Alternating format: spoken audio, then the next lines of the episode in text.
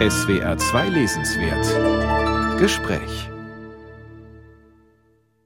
Heute mit dem Peter Huchel Preisträger Dinscha Gütjetta im Studio in Wilke. Herzlich willkommen, Dinscha Gütjetta. Guten Tag, Frau Wilke. Sie haben im Januar die Nachricht bekommen, dass Sie für Ihren Gedichtband Mein Prinz, ich bin das Ghetto mit dem Peter Huchel Preis ausgezeichnet werden. Am 18. Mai findet die Preisverleihung statt. Ich würde ja sagen, das ist der wichtigste Lyrikpreis, den wir im deutschsprachigen Raum haben. Was haben Sie gemacht, als Sie die Nachricht bekommen haben? Wie haben Sie gefeiert? Sind Sie ein Typ großer Partys oder kleiner, stiller Freuden? Das war eine kleine, stille, aber auch eine ganz große, eine unbeschreibliche Freude. Ich stand in meinem Bademantel auf dem Balkon und als der Anruf dann kam, habe ich der Dame zuerst gesagt, ich mache mir jetzt eine Tasse Kaffee und melde mich dann wieder bei Ihnen, weil der Moment, der war wirklich unbeschreiblich. Und dann ging ich zuerst zu meiner Frau und dann zu meiner Mutter. Und später haben es auch die Kinder erfahren. Und in dem Moment kamen schon die ersten E-Mails von vielen Kollegen, Kolleginnen. Schön, die Branche hat also mitgefeiert. Also viele, viele. Ja, das war sehr schön. Ja.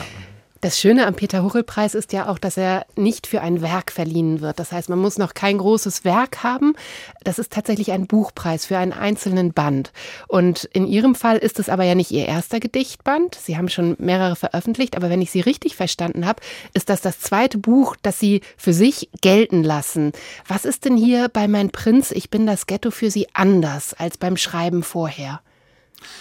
Also bei dem Band aus Glut geschnitzt, da kann man schon die ersten Schritte hören. Das war der Band 2017 äh, erschienen. Ja, ja, da sieht man, wo der Danger hin will. Da hat er schon seine Richtung gefunden, aber Selbstzweifel gibt es noch in diesem Band.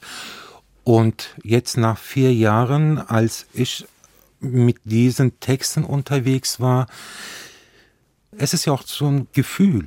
Man kann es nicht beschreiben, aber es ist so eine komische Bestätigung, die man bekommt. Man kommuniziert auch immer wieder mit den Texten und die Gedichte, die Texte, die sagen ihnen, ob die jetzt soweit sind. Und nach der Zusammenstellung hatte ich nur das Gefühl, es stimmt. Dieses Mal ist es mir gelungen. Dieses Mal sind Stimmen in diesen Texten, die mich in den letzten Jahren begleitet haben. Die Orte, die Straßen, viele Kulturen, viele Gesichter. Dieses Mal habe ich die Gedichte geschrieben, die ich schon immer schreiben wollte. Üblicherweise stehen in der Klappe im Buch hinten ja die Angaben zu den AutorInnen, also biografische Angaben. Und bei Ihnen ist da ein Kinderfoto zu sehen in diesem Buch und dann steht da Dinscha Gütscheta, geboren 1979 in Nettetal, nicht mehr, nicht weniger als diese Gedichte. Wie kamen Sie denn auf die Idee von der üblichen Form abzuweichen, dass da also nicht, was wurde schon veröffentlicht, was in seinem Leben schon gemacht und so weiter hier steht. Ich bin dafür, dass die Gedichte, die Texte sich vorstellen. Und ich habe diese Texte geliefert, dann denke ich, jetzt beginnt für diese Texte eine ganz neue Phase und ich als Autor, also ich muss mich ein bisschen zurückhalten, weil ich denke immer, diese Beziehung zwischen Text und Leser, Leserinnen, das ist ganz intim und da sollte man als Autor, als Autorin sich ein bisschen zurückstellen. Darüber müssen wir gleich noch sprechen, weil ja auch ein Dinscher in ihren Gedichten spricht. Und da gibt es einen Unterschied zu der Autorperson, die jetzt hier vor mir sitzt, und zu dem Dinscher, der in diesen Gedichten auftaucht, nehme ich an. Und es gibt einen sehr schönen Vers in einem der Gedichte. Da würde ich noch mal gern darauf zurückkommen, was die Biografie angeht. Du verstehst nicht, wieso ich den Zeitstrahl durch mein Leben ablehne. Was macht denn ein Zeitstrahl mit einem Leben, wenn es aufgeschrieben wird? Warum lehnt das Ich den ab? Das ist auch sehr schwer zu beschreiben. Man lehnt vieles ab. Also das ist im Erwachsenwerden so. Man lehnt seine Eltern ab, aber nach Jahren merkt man, wenn man in den Spiegel schaut, es sind wieder die gleichen Züge, die man jahrelang abgelehnt hat. Also eine Flucht davor gibt es gar nicht. Da hat sich der Lyriker was eingebildet.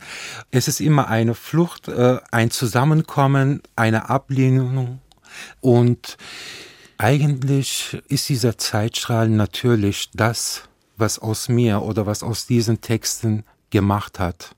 Egal wie viele Widersprüche, wie viele Ablehnungen darin stecken und ohne diesen Zeitstrahl, ohne diese Vergangenheit wäre es nicht dazu gekommen. Ist ein langer Prozess. Ich will auch nicht nur über Dinsche reden. Also ich sage immer, wenn ich über diese Texte rede, viele Leser, Leserinnen haben mir geschrieben, dass viele Zeilen in diesem Buch sehr privat sind, sehr persönlich sind.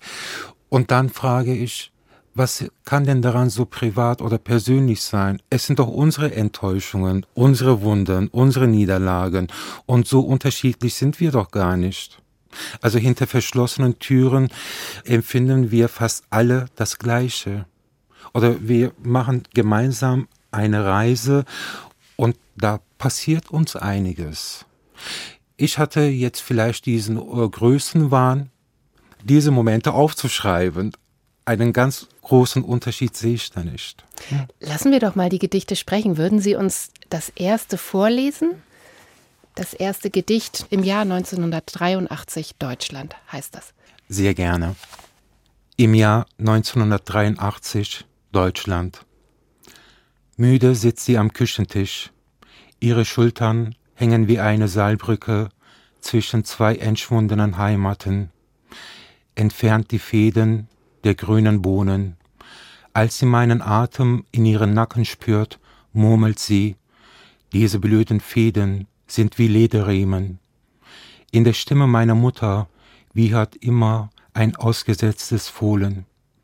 Mama, hast du Zeit, mir was zu zeichnen? Hole Stift und Papier. Im Schmunzeln meiner Mutter bäumt sich immer ein entlaufenes Fohlen auf. Wir zeichnen jetzt zwei Kreise, das sind die Räder, oben einen Buckel, das ist das Dach, und der alberne Pimmel von deinem Papa, das ist der Auspuff. Und jetzt machen wir Brumm, Brumm, Brumm. Ja, Dinscher, schnall dich an und vergiss deine Chipstüte nicht. Und wohin fahren wir, Mama? Denke nicht an das Ziel. Wir fahren bis der Tank leer ist. Brumm, brumm, brumm. Vielen Dank. Ja, da hört man jetzt, was Sie gerade gesagt haben, in diesen Texten steckt zwar ein spezifisches Ich, aber gleichzeitig spricht es von etwas Allgemeinem, von der Beziehung zwischen Eltern und Kindern, man merkt die Stimmung, die ihren Gedichtband sehr prägt, dass es eine Melancholie gibt und gleichzeitig auch eine große Lebenslust und eine große Wärme und Lebensklugheit, die diese Mutter da auch vermittelt. Sehr viele Dimensionen, die in diesem Text sind. Und was mir aufgefallen ist auch, dass es ja nicht nur Lebenserfahrung ist, von dem das Gedicht spricht, sondern es sind auch literarische Topoi. Also die müde Mutter, später taucht auch der von der Arbeit kaputte, wirklich auch physisch kaputte Vater auf. Das sind Topoi, die aus der Arbeiterliteratur auch man kennen kann. Und gleichzeitig sind sie spezifisch und sie weichen in ihren Gedichten immer wieder auch ab von solchen Topoi. Also hier zum Beispiel durch das Fohlen, das auf einmal in der Stimme der Mutter auftaucht. Ist das nur meine Wahrnehmung oder ist das tatsächlich auch eine literarische Strategie, Motive aufzurufen und dann was anderes mit ihnen zu machen, sie zu verwandeln? Also ich hatte das Glück, ich bin ja an der Grenze Holland aufgewachsen. Mein Vater hatte die Kneipe, also beide kamen 1965 aus der Türkei. Und meine Mutter hat dann sofort in der Fabrik angefangen. Nebenbei hat sie dann auch auf dem Feld gearbeitet, hat Spargel gestochen, Erdbeeren gepflückt und mein Vater hatte die Kneipe. Und gegenüber auf dem großen Parkplatz, da kamen im Frühjahr zuerst die Sintis, Romas und bauten ihre Zelten auf. Mit denen habe ich sehr viel Zeit verbracht. Die hatten ihre wunderschönen Pferde, ihre Tiere, Ziegen, Schafe und im Spätsommer kam der Zirkus. Und das war wieder eine ganz andere Welt. Und ich durfte auch mit diesen Menschen ganz viel Zeit verbringen.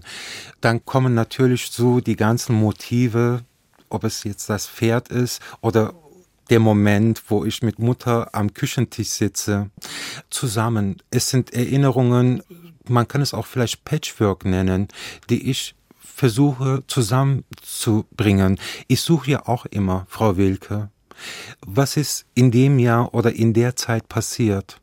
Und ich suche nach diesem richtigen Ablauf.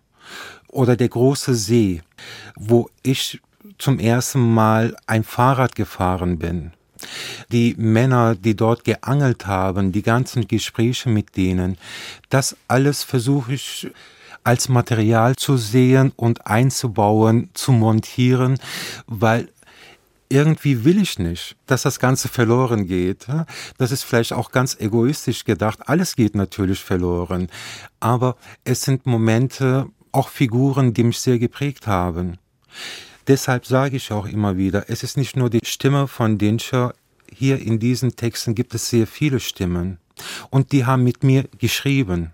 Also wir haben gemeinsam mit allen Figuren, mit allen Momenten zusammen diese Texte geschrieben. Man hat den Eindruck, gleichzeitig dass nicht nur das Leben in ihren Gedichten spricht, sondern auch die Literatur. Ich hatte das Gefühl, sehr viele Echos aus der Weltliteratur zu hören, viele Stimmen, die ich kenne. Also hier zum Beispiel Else Lasker Schüler, allein durch den Prinzen. Eine Else wird auch einmal genannt.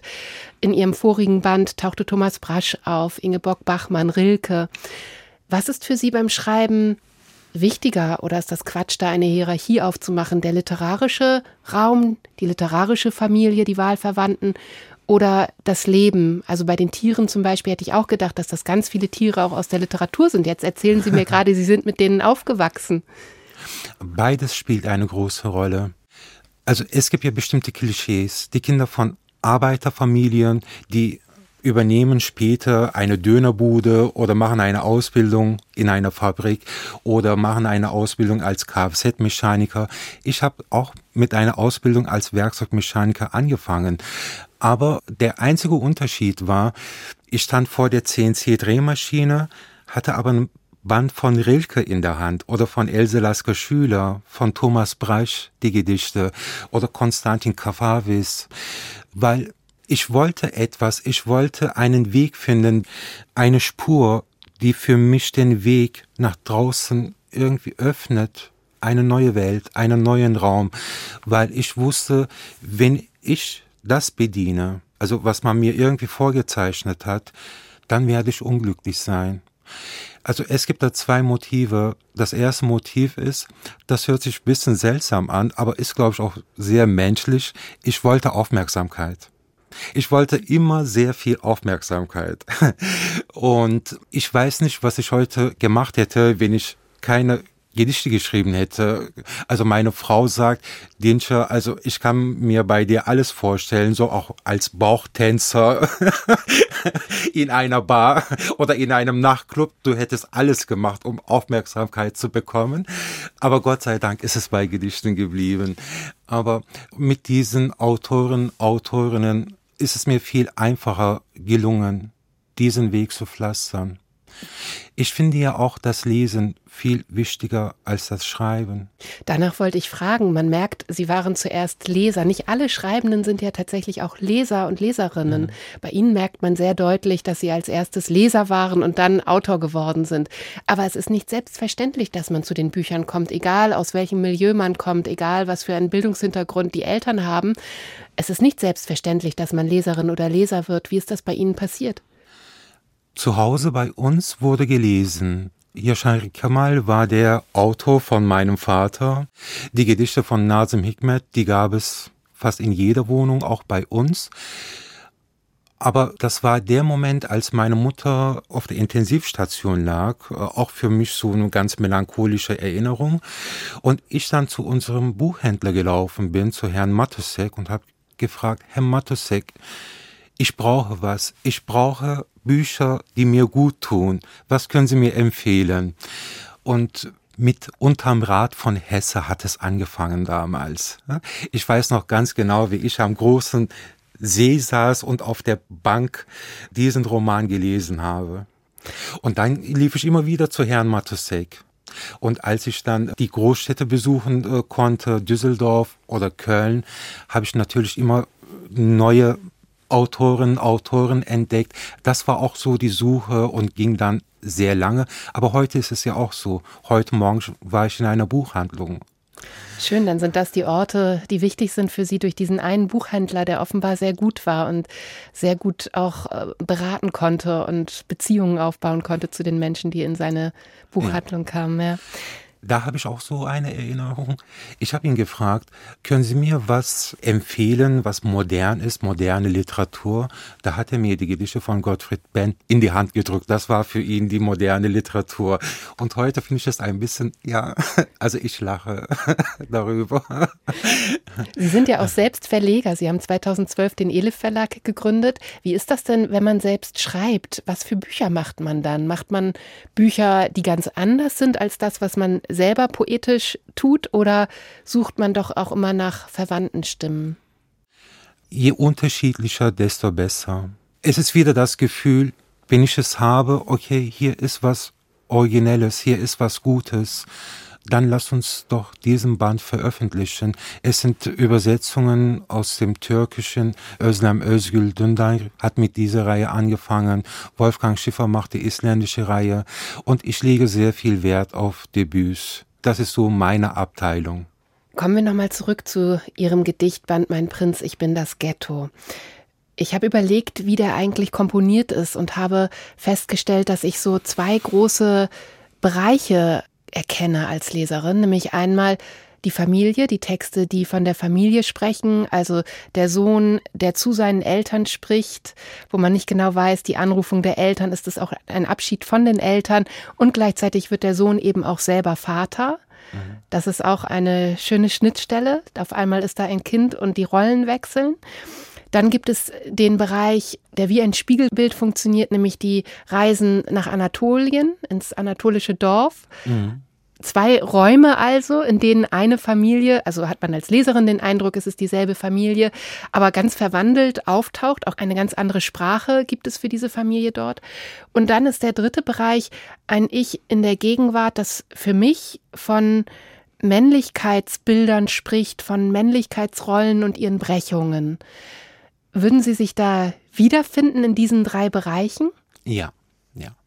Also in dem zweiten Zyklus sind die Texte natürlich ein bisschen verspielt. Es gibt helle Cola. Helle Cola, das muss ich auch unterstreichen. In Anatolien gab es kein Fanta. Also das Wort gab es nicht. Deshalb hat man Fanta helle Cola genannt.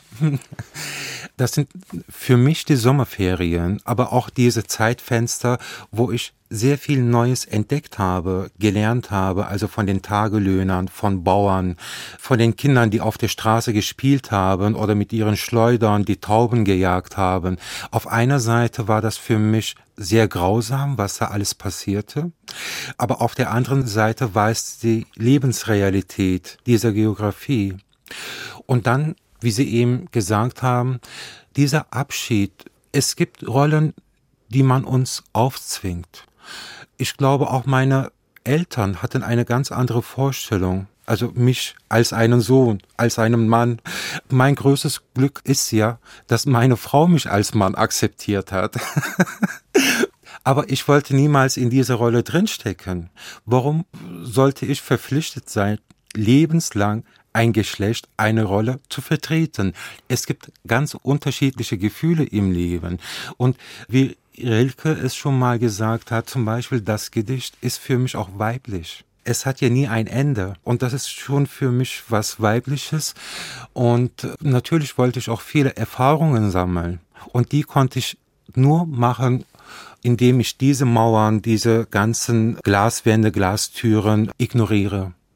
Sie haben auch einmal in einem Interview, glaube ich, gesagt, dass Randfiguren für Sie wichtig sind. Wobei ja immer die Frage ist, was ist der Rand, wenn man die Mitte als eine bildungsbürgerliche Mitte definiert, dann sind Figuren, wie sie in ihren Gedichten vorkommen, der Lkw-Fahrer oder auch der Strichjunge vielleicht Randfiguren. In der Literatur waren sie lange Zeit sehr zentrale Figuren. Gerade die Stricherszene war in den 70er Jahren in der Literatur ein sehr wichtiger Raum. Was für Figurationen von Männlichkeit können Sie mit diesen Figuren mitteilen? Das Thema Randfiguren, da denke ich auch, diese Figuren gehören zu unserer Normalität. Die sind mitten in der Gesellschaft und werden nach meiner Meinung immer noch ausgeschlossen oder also es gibt einen Abstand, eine Distanz, die ich nicht verstehe. Ich wollte auch in diese Welt eintauchen. Zum Beispiel, es gibt ja dieses Gedicht, Der Gott in der Gay-Sauna. Dazu kann ich vielleicht eine kurze Geschichte erzählen. 2016 hat mein Freund aus Köln angerufen. Er selber war in der Gay-Sauna und hat mir dann gesagt, Dinja, du kannst es dir nicht vorstellen. Also die jungen äh, syrischen Flüchtlinge haben jetzt ihre Kabinen in der Gay-Sauna und vor diesen Kabinen stehen Schlangen. Und dann schreiben ist ja auch so eine Art Journalismus. Also hinterherlaufen, finden, diese Bilder finden. Und dieses Bild war für mich dann ganz groß.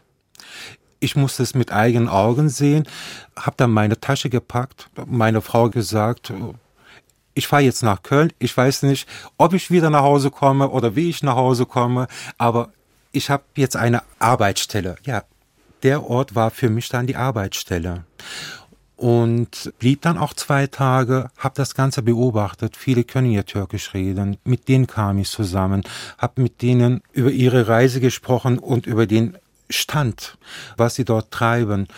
Und die waren so offen, so ehrlich. Da kann man wieder fragen, ob dieses Gedicht wirklich von Dinscher geschrieben wurde oder von diesen Männern.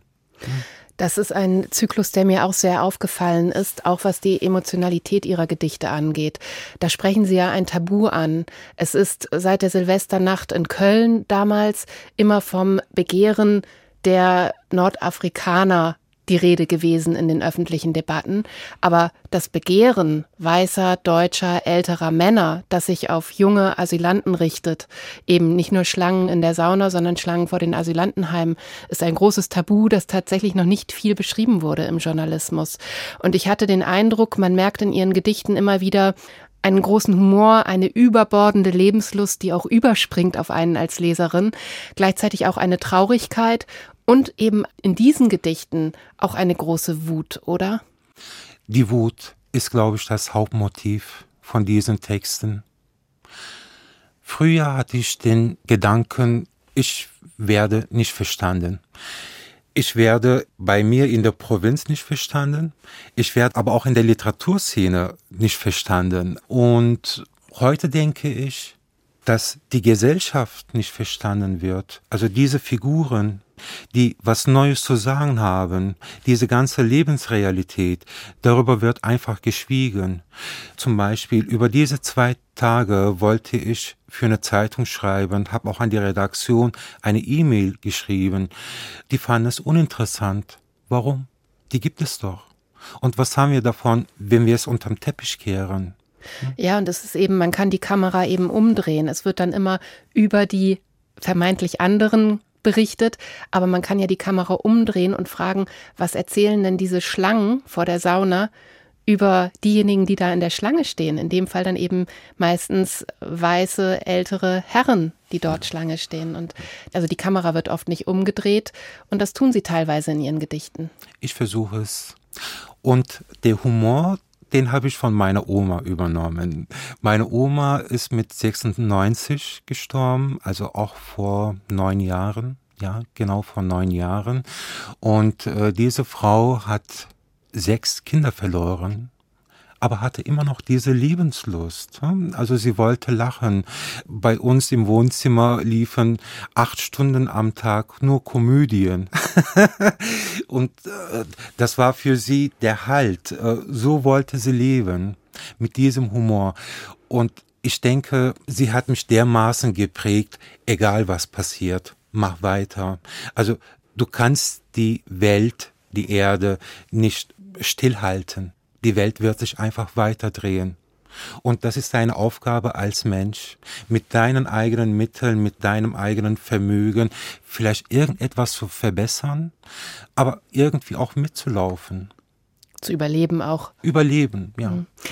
Sie haben schon die Vielstimmigkeit angesprochen und viele Texte haben eine Doppelstruktur. Also es gibt verschiedene Textformen, die ineinander gedreht sind äh, in einem Gedicht oder es gibt Zyklen, in denen oben eine Gedichtform läuft und unten ein Kommentar. Was für eine Funktion hat diese Dualität für Sie? der Prinz, der sucht hier nach Antworten oder andersrum. Dieses Frage-Antwort-Spiel zwischen Dinscher und Gesellschaft. So war es auch mit diesen Gedichten zum Beispiel der Zyklus Mein Prinz, Ich bin das Ghetto. Zuerst kamen die unteren Gedichte. Das war ein Brief. Die ein, ein Brief, bisschen an Heinrich Heine erinnern. Ja, ein Brief an Deutschland. Die Wut. Die musste aus mir raus. Das war nach diesem Fall in Hanau. Aber so konnte ich es nicht lassen. Da musste auch der Lyriker Dinscher seine Stimme in diesen Text montieren und da fehlt mir das Zusammenspiel zuerst in dieser rohen Fassung und genauso ist es auch gekommen. Durch dieses Zusammenspiel ist da was Neues entstanden. Was, das kann ich auch nicht beschreiben. Mhm. Also nur als Monolog durfte es nicht bleiben. Ja, und das Dialogische erreicht einen sehr. Darum gehen einem die Gedichte auch so nach. Es gibt in diesem Zyklus Mein Prinz, ich bin das Ghetto, in diesem unteren Brief eines Gastarbeiterkindes an Deutschland, da gibt es den Vers, wir Menschen fehlen in diesem Bild, in dem Bild, das du dir von dir machst, Deutschland.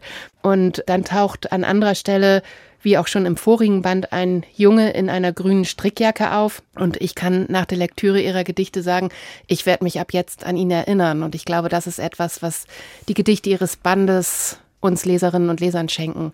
Vielen Dank dafür, Dinscha Gütscheta, und vielen Dank für dieses Gespräch. Ich habe zu danken, Frau Wilke. Herzlichen Dank für die Einladung.